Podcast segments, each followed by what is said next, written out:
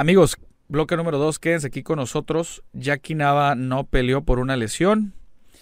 Eh, un ex campeón del mundo de UFC ahora quiere hacerse campeón mundial de, de boxeo. Esas y otras cosas aquí en el bloque número 2. Comenzamos.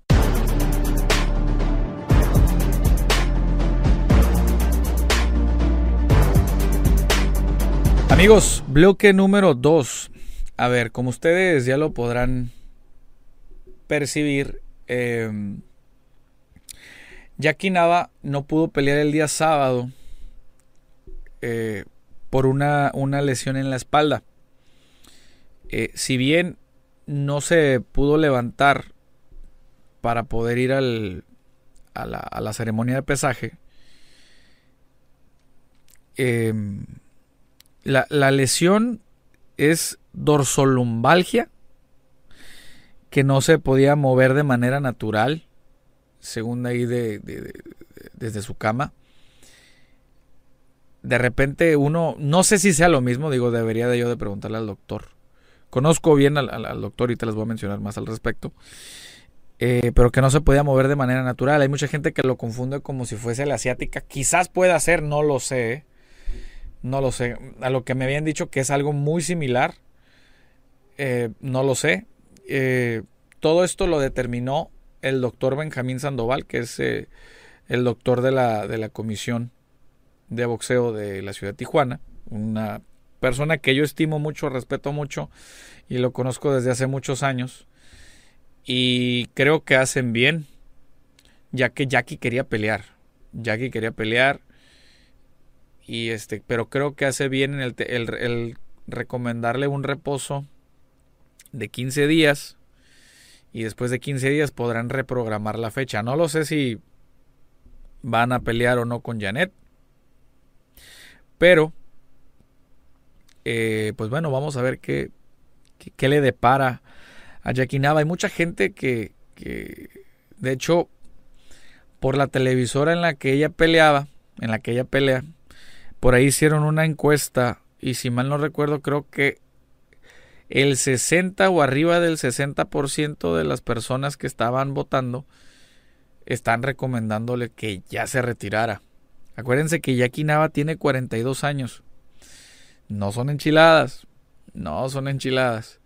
Sin embargo, eh, es una peleadora que siempre ha sido, se ha caracterizado por ser muy disciplinada con su trabajo. Eh, tiene una ética de trabajo eh, muy fuerte que no la, no la corrompe fácil. Y yo creo que no se va a quedar con la espina clavada de llegar a las 40 ganadas, a, la, a su victoria número 40, porque esa era la otra. Estaba celebrando, creo, 21 años de carrera y estaba a punto de llegar a las 40 ganadas, si es que ganaba esa pelea, ¿no? Entonces creo que hacen bien. Quizás la pelea la puedan poner para septiembre, para agosto. Eh, pero creo que hacen bien. Obviamente eso hizo que se, que se, cambiaran un poco las cosas en la cartelera, donde fue que subió el pollo. Eh, pero bueno, su rival eh, es Yacet o ya, Yacer Noriega. Creo que también ella es argentina.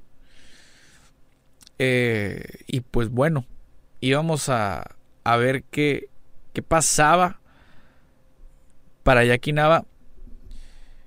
Ojo, también ustedes, ustedes coméntenos aquí en la, abajo en los comentarios. Jackie se debería de retirar o debería de seguir. ¿Qué le recomiendan ustedes? En mi caso particular, si Jackie se retirara el día de mañana, yo me sentiría muy contento por ella porque ya tiene su familia hecha, tiene mucha salud, que es lo más importante, tiene a su esposo Mario, que le mando un gran saludo, eh, y creo que se va en sus plenas facultades. Sin embargo, también entiendo la, esa competitividad y ese sentimiento de todo peleador que cuando sientes que las cosas como que no las dejaste cerradas de propia voluntad, ahí es donde hacen los, los, regresos y dices, bueno, no, no, no, tengo que acabar con lo que empecé. Entonces, si Jackie hace una, dos, tres, cuatro peleas más, eh, la verdad es de que yo estoy bien con eso. Obviamente que sean eh, peleas no tan duras y, creo que ellos lo entienden, la misma promoción lo entiende, su misma empresa lo entiende, de que, de que Jackie pues ya, ya, no, ya no está para estar peleando cada rato por un campeonato del mundo. Ahorita tiene que hacer sus últimas peleas, eh, que la puedan hacer lucir, que le puedan hacer ganar algo de plata y tan tan. Eso de que pelee contra Yamilet Mercado, de contramanda, no va a pasar, señores. No, no va a pasar. Al menos de que le ofrezcan una cantidad extraordinaria de dinero. Pero de ahí en fuera no va a pasar. Eso es, ténganlo por seguro. Eh, yo, yo, yo la verdad, yo sí pienso que la van a reprogramar la pelea. No se va a retirar. Pero como les digo, no me, no me sorprendería porque la, la, la, dorsolumbalgia, los dolores en la espalda de, de los deportistas, etcétera, después de tantos años de carga de trabajo, imagínense de Jackie, después de 21 años de cargas intensas de trabajo, ¿ustedes creen que, que no dicen ya estuvo, ya estuvo, ya no quiero más, ya no quiero más? Se entiende, se entiende y, y bueno, ella está en todo su derecho y vamos a ver qué es lo que le depara a, a Jackie. Si ella decide retirarse, estamos contigo, Jackie. Y contigo, Mario. Si es si decide reprogramar la pelea nada más y darle para enfrente, también estamos contigo, Jackie. Y lo mejor de los éxitos, esa es la realidad. Lo mejor de los éxitos. Y pues siempre por la victoria. Y sobre todo esa, ese 40 que se va a ver muy bonito en el récord. Pero bueno, señores, Continuamos. Y bueno, amigos, un ex campeón del mundo de UFC dice que, se, que va a salir del retiro y quiere ser campeón mundial en el boxeo. ¿A quién me refiero?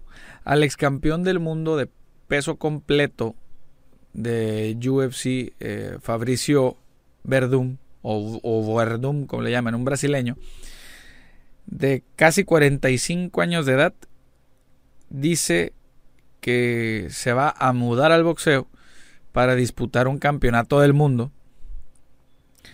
y, que él no lo llama el retirarse por completo. Si bien sabemos, eh, la gente ávida de MMA sabe que Fabricio no ha tenido el mejor desempeño en los últimos años en el MMA, los, mejores resultados. Sobre todo los resultados. Que si bien es cierto, este, ya hace que fueron como 10 años, que le ganó eh, por una guillotina muy sorpresiva al que para mí es el mejor peleador de todos los tiempos de MMA, que es eh, Fedor, eh, Fedor Emelianenko. Y que me acuerdo que le ganó de una manera así súper sorpresiva que nadie se lo esperaba. Eh, eh, se hizo también campeón de la UFC al, también someter al rendir en la Ciudad de México a Caín Velázquez. Sorpresivamente se hizo campeón del mundo. Ya después lo perdió contra Stipe Miocic, si mal no recuerdo. Y de ahí fue en declive, en declive, en declive. Y UFC lo cortó. Hace, hace ya un par de años lo cortó. De, lo despidió, por así decirlo. Se fue, creo, a PFL Perdió. Primero se fue a Bellator y perdió. Luego se fue a PFL, perdió. Eh, creo que no pelea desde el año pasado. Y casi un año. Y no lo sé. ¿Ustedes qué opinan? Realmente, porque mucha gente piensa y mucha gente dice que el peleador más completo en todos los deportes de combate es el peleador de artes marciales mixtas. Y les voy a decir algo, es verdad. Sí es cierto. El problema es de que si tú vas a un deporte ajeno al tuyo, no al 100%, pero sí quizás un 70% o un 80% eh, limitado en lo que puedes hacer, con reglas de boxeo, con calzado, con guantes más grandes, las cosas con reglas distintas, y ya entrado en años, no creo que, vayas a poderle hacer mucho. ¿eh? Por ejemplo, eh, vamos a, ver qué tipo de ¿Qué prospectos hay en el peso completo? Prospectos, ¿eh? No me refiero a Andy Reese, no me refiero al King Kong, no me refiero a ex campeones del mundo. Alguien que no haya sido campeón, por ejemplo, Anthony Jardé, lo noquea fácil. Eh, Dubois lo noquea fácil. Este también, el que acaba de pelear hace, creo, una semana o dos semanas, que es croata y vive en, vive en Inglaterra. Híjole, Babic, Babic, también lo noquea fácil. Entonces, no sé realmente a qué, quién le esté metiendo esto en la cabeza a Fabricio, si sea por gusto propio o nada más por, por salir en notas. Eh, no la podía dejar pasar porque como es un deporte, el cual yo lo he promovido por mucho tiempo y he estado involucrado por muchos, muchos años. Eh, pues digo, personalmente me ha tocado estar en dos ocasiones con Fabricio. Una persona muy amable, eso sí, es un tipazo, un tipazo. Una persona sumamente amable, sumamente amable. Pero no me gustaría verlo en el boxeo porque lo van a noquear y lo van a noquear feo. Si lo han noqueado feo en la jaula, en su zona de confort en el boxeo va a ser mucho peor. Y creo que ese tipo de cosas le, le pueden le pueden pasar factura. No todo mundo va a correr con la misma, ojo, suerte, suerte con la que corrió Víctor Belfort.